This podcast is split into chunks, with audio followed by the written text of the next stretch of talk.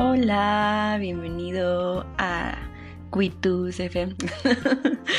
bienvenido al podcast de Witus, solamente Witus.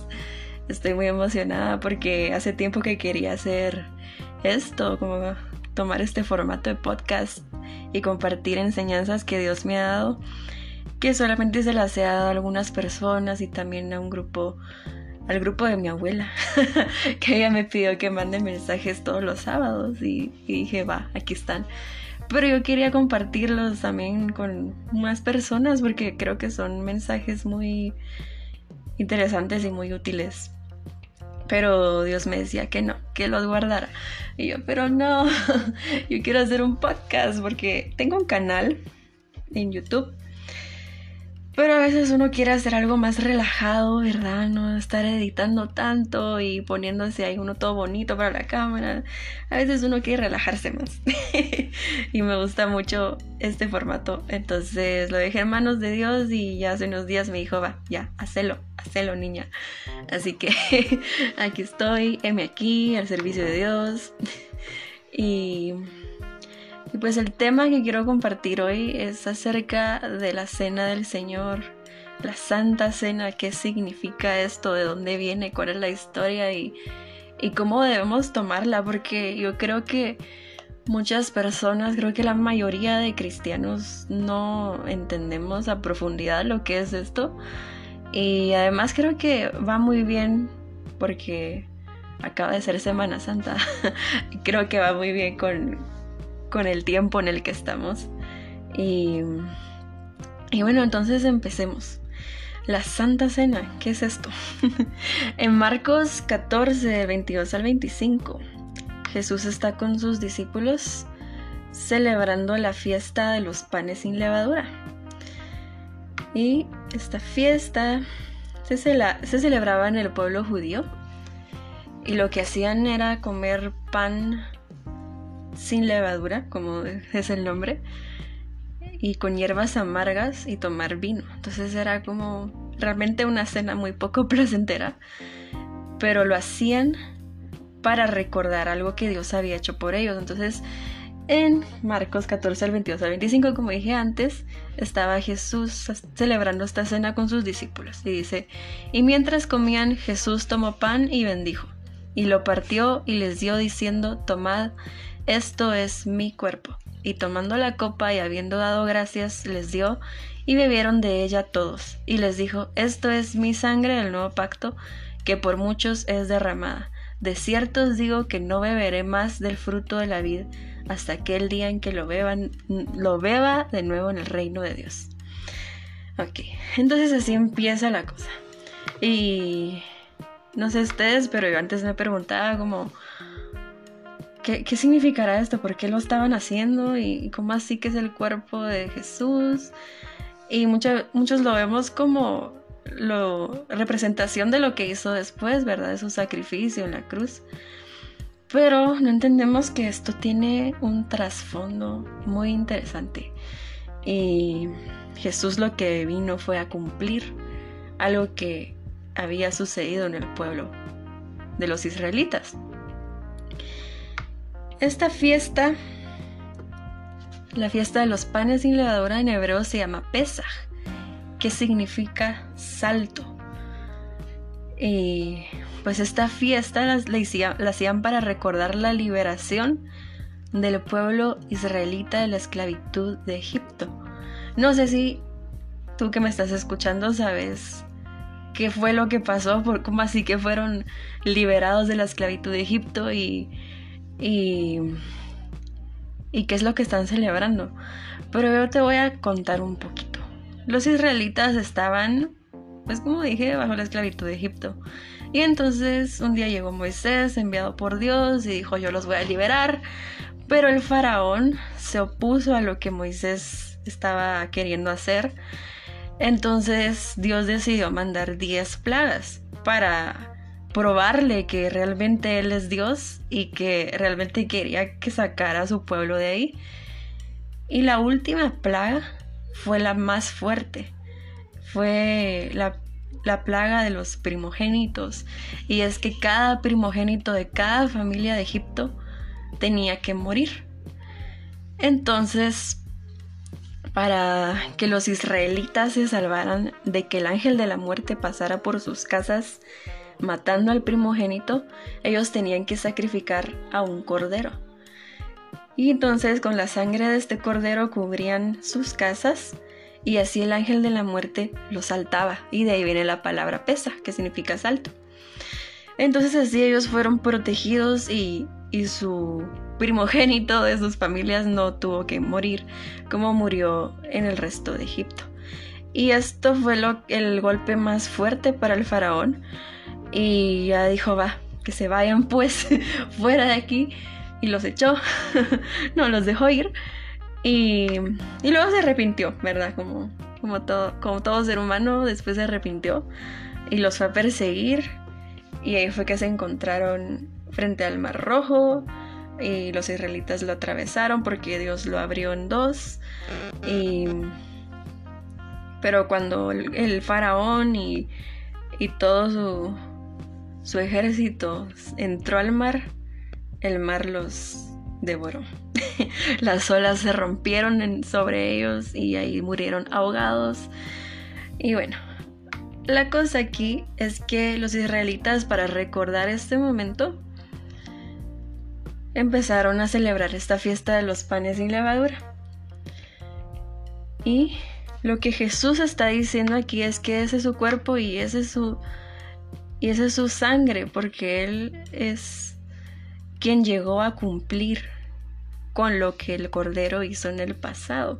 Y por eso es que él lo llaman el Cordero Inmolado, porque él fue sacrificado para nuestros, para, o sea, como lo digo, fue sacrificado por nuestros pecados. Y en el Viejo Testamento, cuando alguien pecaba, lo que tenía que hacer era pagar con el sacrificio de un animal. Pero cuando vino Jesús, Él vino a cancelar esa ley porque Él fue la muerte que, fue suficiente, de Él fue la muerte que fue suficiente para cubrir todos nuestros pecados y para purificarnos y también para hacer lo que hizo este cordero en los tiempos de Egipto. Entonces en Marcos 14 Jesús está diciendo que todo este momento en realidad trata de Él, por eso les dice, este, este es mi cuerpo y esta es mi sangre. Así que vamos a hacer una comparación para poder entenderlo a más profundidad. Número 1. Para poder obtener la sangre debían sacrificar un cordero. Y la sangre de este cordero sirvió para una noche. Por otro lado, Jesús es llamado el cordero inmolado, como dije antes, porque el Cordero en realidad lo representa Él y su sacrificio por nosotros. La sangre de Jesús nos cubre para siempre y nos protege de todo mal.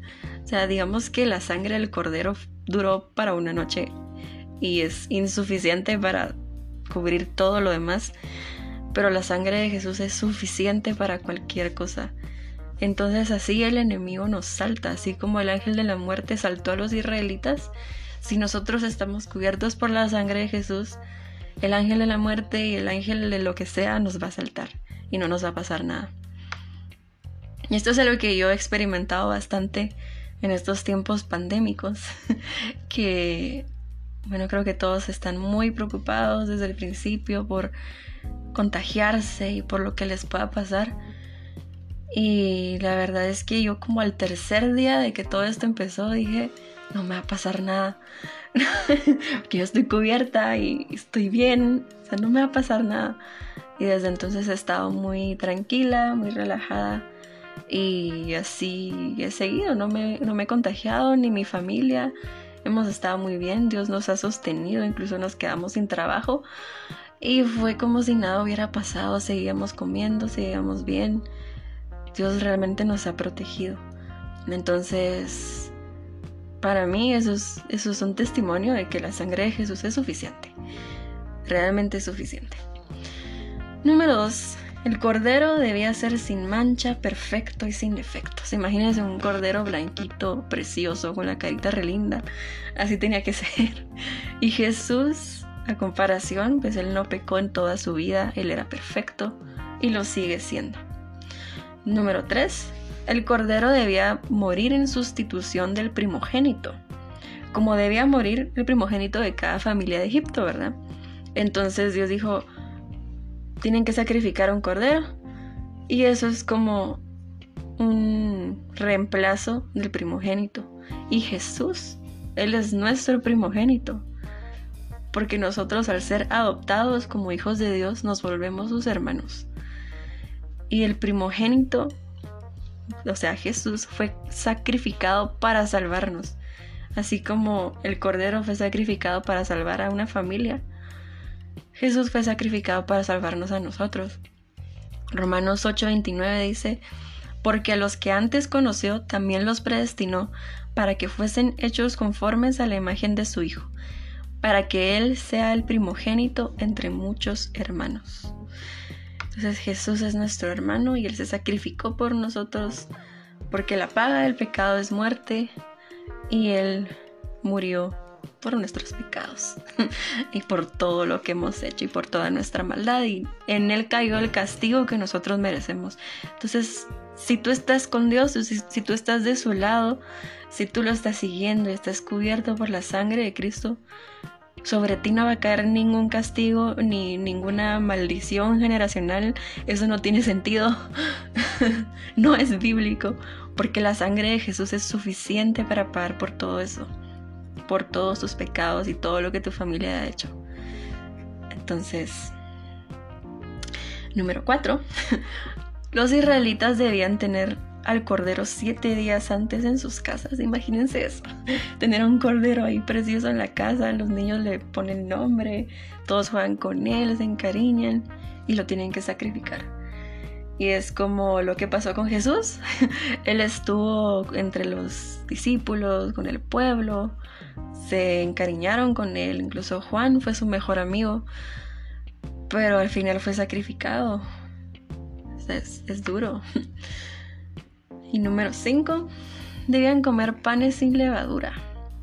La levadura es un símbolo de orgullo y arrogancia, porque la levadura si la pones en el pan, en la mezcla del pan, hace que el pan crezca. Y si nosotros tenemos orgullo y arrogancia, estamos crecidos dentro de nosotros. Nos vemos como la gran cosa. Y Jesús, al contrario, se humilló por nosotros. A nosotros aquí todos crecidos con levadura y Él se humilló. Entonces nosotros también debemos vivir una vida sin orgullo y sin arrogancia, una vida sin levadura, para poder seguir a Jesús. Porque solamente así podremos entender sus mensajes, podremos seguir su voz, podremos decir, ok, voy a hacer lo que Dios me diga y no lo que yo quiero hacer. Y entonces ese es el sentido de los panes sin levadura. Número 6. El cordero murió. Esto es muy interesante. El cordero murió en el día en el que el ángel lo saltó. Ese mismo día él fue sacrificado. Y Jesús murió en el día de la fiesta de los panes sin levadura. Ese mismo día él fue sacrificado. Y así ahora lo seguimos celebrando. Es como, qué interesante, ¿verdad? Justo ese día. Dios hace las cosas perfectas. Número 7. El cordero fue asesinado, así como Jesús. ¿Verdad? Fue una muerte difícil, que es difícil de ver, difícil de digerir, pero así fue, así tuvo que ser la cosa. Número 8. Debían cubrir sus casas con la sangre usando un hisopo. El hisopo era una cosa grande y larga que usaban en los tiempos bíblicos para limpiar las casas o donde sea. Y pues como es usado para limpiar, esto es un símbolo de que la sangre de Jesús nos limpia. Su sangre es suficiente para limpiarnos de todo pecado, de cualquier cosa que tengamos dentro de nosotros, su sangre nos limpia y nos purifica. Número 9. La sangre del Cordero salvó, así como la sangre de Jesús nos salva. Su sangre nos salva, su sangre fue, como se dice, el camino de la salvación. Y esto cambió todo, porque muchas personas piensan que se salvan por sus obras, que se salvan por hablar en lenguas, no sé, que se salvan por muchas cosas que no tienen que ver con Jesús. Jesús es el único camino para la salvación. Él es el camino, Él es la verdad, Él es la vida. Entonces, solamente debemos creer en Él, arrepentirnos de nuestros pecados, ser purificados por su sangre y seguirlo, y así seremos salvos. Número 10. El cordero después de ser sacrificado y después de haber tomado su sangre para cubrir la casa lo debían comer por completo. O sea, no debía quedar nada del cordero. Su sangre derramada y su cuerpo devorado. Tenían que comérselo. Entonces de la misma forma nosotros comemos el pan, que es la representación de Jesús. Número 11 debían rostizar el cordero en fuego para comérselo. Y el fuego representa juicio, y ese juicio es puesto en Jesús, ya no sobre nosotros, sino sobre Él, porque Él ya pagó. Se debía comer con panes sin levadura y con hierbas amargas, o sea que era una comida poco placentera, como dije al inicio, y esto, esto de comer una comida poco placentera representa el recordar el sacrificio de Jesús y que esto nos convence de nuestro pecado. Es como el trago amargo de entender que somos pecadores, todos somos pecadores, nadie es perfecto. Entonces cuando comemos de este pan y tomamos de este vino recordamos eso, nuestra condición de pecadores. Debían comerlo con las sandalias puestas, eso es interesante, con las sandalias puestas, con el cinturón puesto y sosteniendo su vara. Así debían comerlo los israelitas cuando sacrificaron al cordero. Y esto porque Dios les dijo que tenían que estar listos para irse, porque ya, el, o sea, esto iba a pasar y el faraón les iba a decir váyanse. Entonces tenían que estar listos para irse. Entonces de la misma forma nosotros debemos recordar cuando comemos del pan y tomamos del vino que ya nos vamos, que esta vida es pasajera, no sabemos cuándo se va a acabar, cuándo vamos a morir o cuándo va a venir Jesús, nadie sabe cuándo va a venir Jesús. Entonces estamos en un viaje hacia la eternidad. Cada vez que lo tomamos recordemos que pronto nos vamos, así como los israelitas ya se iban. Y número 12, no debía quedar nada del cordero, absolutamente nada.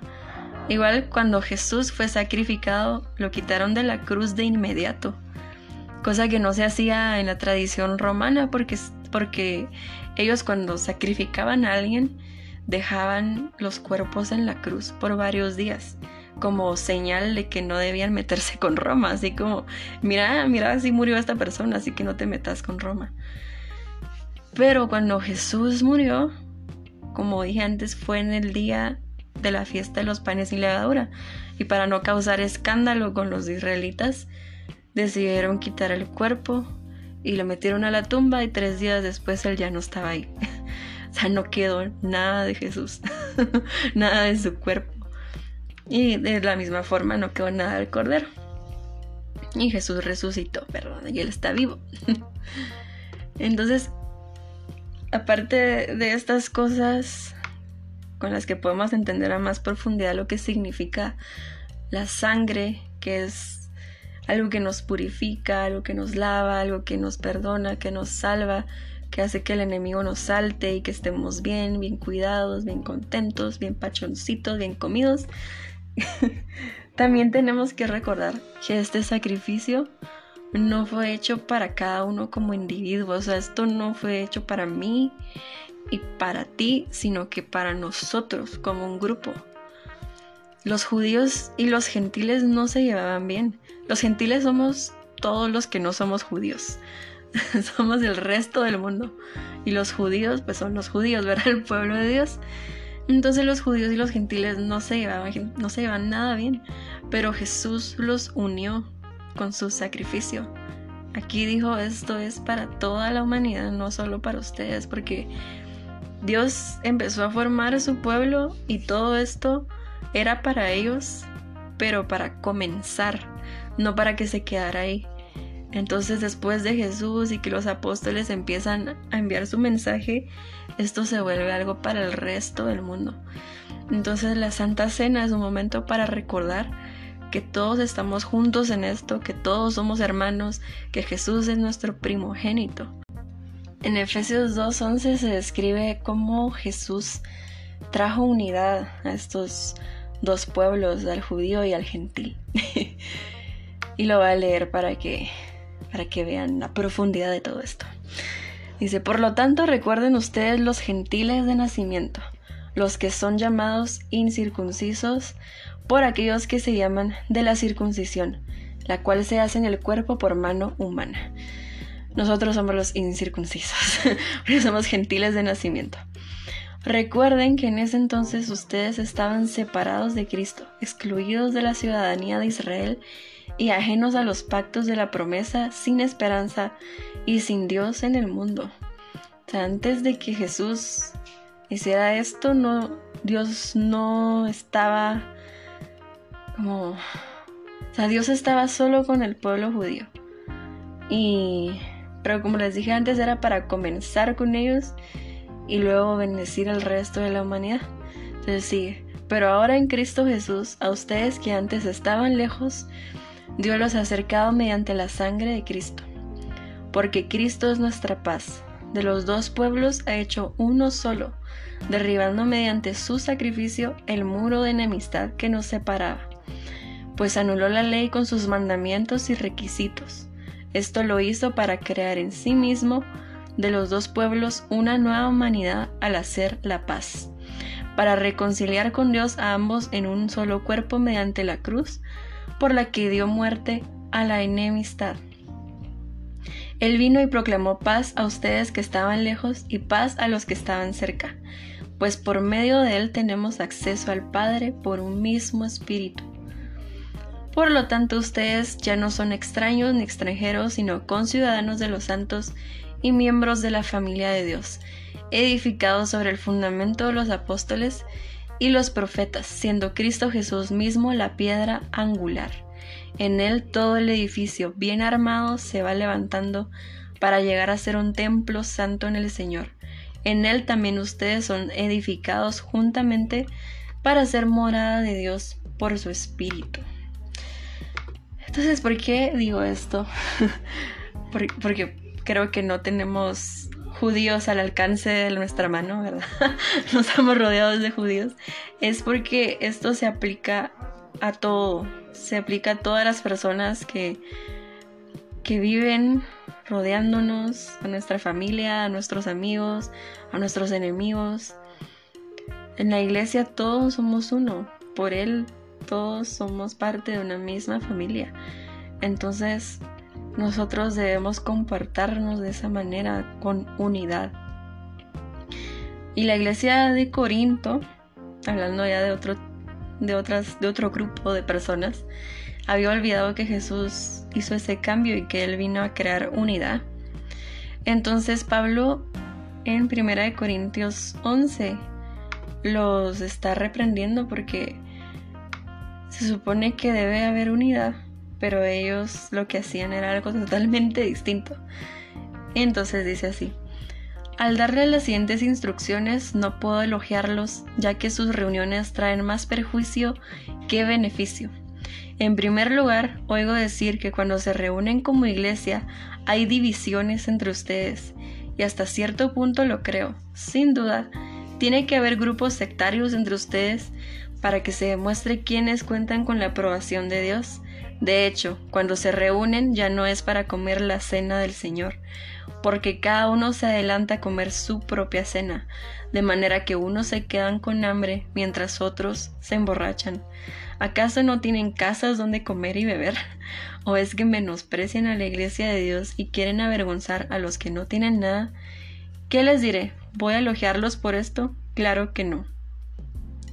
Yo recibí del Señor lo mismo que les transmití a ustedes que el Señor Jesús, la noche en que fue traicionado, tomó pan, y después de dar gracias lo partió y dijo, Este pan es mi cuerpo, que por ustedes entrego. Hagan esto en memoria de mí. De la misma manera, después de cenar, tomó la copa y dijo, Esta copa es el nuevo pacto de mi sangre. Hagan esto cada vez que beban de ella en memoria de mí.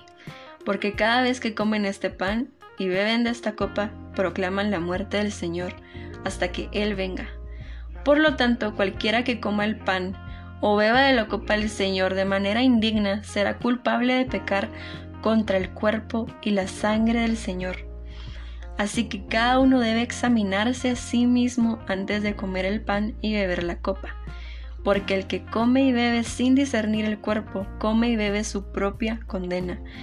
Por eso hay entre ustedes muchos débiles y enfermos, e incluso varios han muerto. Si nos examináramos a nosotros mismos, no se nos juzgaría, pero si nos juzga el Señor, nos disciplina para que no seamos condenados con el mundo. Así que hermanos míos, cuando se reúnan para comer, espérense unos a otros. Si alguno tiene hambre, que coma en su casa para que las reuniones de ustedes no resulten dignas de condenación. Entonces, lo que estaba pasando en, la iglesia de Corinto es que ellos vivían con egoísmo, vivían juzgándose, vivían entre grupos separados, no había unión. Se habían olvidado de que Jesús vino a unirnos y a hacernos una familia. Y esto pues resultaba en, en una propia condenación, o como dice ahí, que muchos enfermaban, muchos morían. Y dice, por eso hay entre ustedes muchos débiles y enfermos, e incluso varios han muerto. O sea, creo que muchos a veces hemos tomado la Santa Cena sin pensar realmente lo que estamos haciendo no es algo solo así, no es solo un vinito y un panito, sino que es, es un pacto con Dios. Y si lo hacemos con egoísmo en nuestro corazón, si lo hacemos peleados con alguien, juzgando a los demás, como, ay, esta persona porque se viste así, ay, esta persona me cae re mal. Si lo hacemos tomando la Santa Cena de esa manera, nos puede afectar. Y al final por estar juzgando a los demás nos estamos juzgando a nosotros mismos. Jesús nos condena a nosotros por nuestra condenación en los demás. Nosotros debemos reconocer nuestro pecado, reconocer que no somos perfectos, que necesitamos de un Salvador y reconocer si estamos o no rendidos ante Dios y si los frutos del Espíritu están en nosotros, pero no para nosotros, no para hacernos la vida más fácil, sino para los demás, para ayudarlos, para compartir con ellos lo que Dios nos ha dado. Mateo 7 dice así, no juzguen a nadie, para que nadie los juzgue a ustedes, porque tal como juzguen se les juzgará, y con la medida que midan a otros se les medirá a ustedes. ¿Por qué te fijas en la astilla que tiene tu hermano en el ojo y no le das importancia a la vida que está en el tuyo? ¿Cómo puedes decirle a tu hermano, déjame sacarte la astilla del ojo, cuando ahí tienes una viga en el tuyo? Hipócrita, saca primero la viga de tu propio ojo y entonces verás con claridad para sacar la astilla del ojo de tu hermano. No den lo sagrado a los perros, no sea que se vuelvan contra ustedes y los despedacen, ni echen sus perlas a los cerdos no sea que las pisoteen. O sea, aquí no, no nos está diciendo no juzgar, sino que nos está diciendo que juzguemos comprendiendo lo que estamos haciendo, que juzguemos con amor, que juzguemos buscando ayudar a la otra persona y también reconociendo que nosotros hay muchas cosas por las que también podemos ser juzgados, reconociendo que también somos pecadores, que también somos imperfectos que también tenemos muchas debilidades. Y reconociendo esto, llegamos a la otra persona con amor y lo ayudamos a transformarse, lo ayudamos a entender el mensaje de Jesús y juzgamos con amor. Pero si juzgamos sin ver lo que hay en nosotros mismos y juzgamos con, ¿cómo se dice? Con odio, con desprecio, no vamos a ayudar en absoluto. Y, también tenemos que considerar a qué persona estamos llegando con este mensaje, con qué, a qué persona estamos juzgando. Porque como dice ahí, no den lo sagrado a los perros, no sea que se vuelvan contra ustedes y los despedacen, ni echen sus perlas a los cerdos, no sea que las pisoteen. O sea, tenemos que pensar bien, le voy a hablar a mi tío que, que anda metido en un montón de rollos feos y lo voy a juzgar. O ¿será que no vale la pena? ¿Qué es lo que estoy haciendo, verdad? Entonces, cuando tomamos la Santa Cena, tenemos que recordar varias cosas. Que es una conmemoración de lo que Jesús hizo. Estamos recordando lo que Él hizo por nosotros. Entonces así recordamos que somos pecadores, que necesitamos que nos limpie, que nos purifique, que nos proteja. Y su cuerpo mata nuestra carnalidad, mata ese pecado en nosotros. Y no podemos tomar esta comunión sin reconocer eso y sin reconciliarlos con los demás y entender que Jesús ya hizo todo lo que buscamos hacer para salvarnos, Él ya lo hizo por nosotros y somos libres, limpios y santos por Él.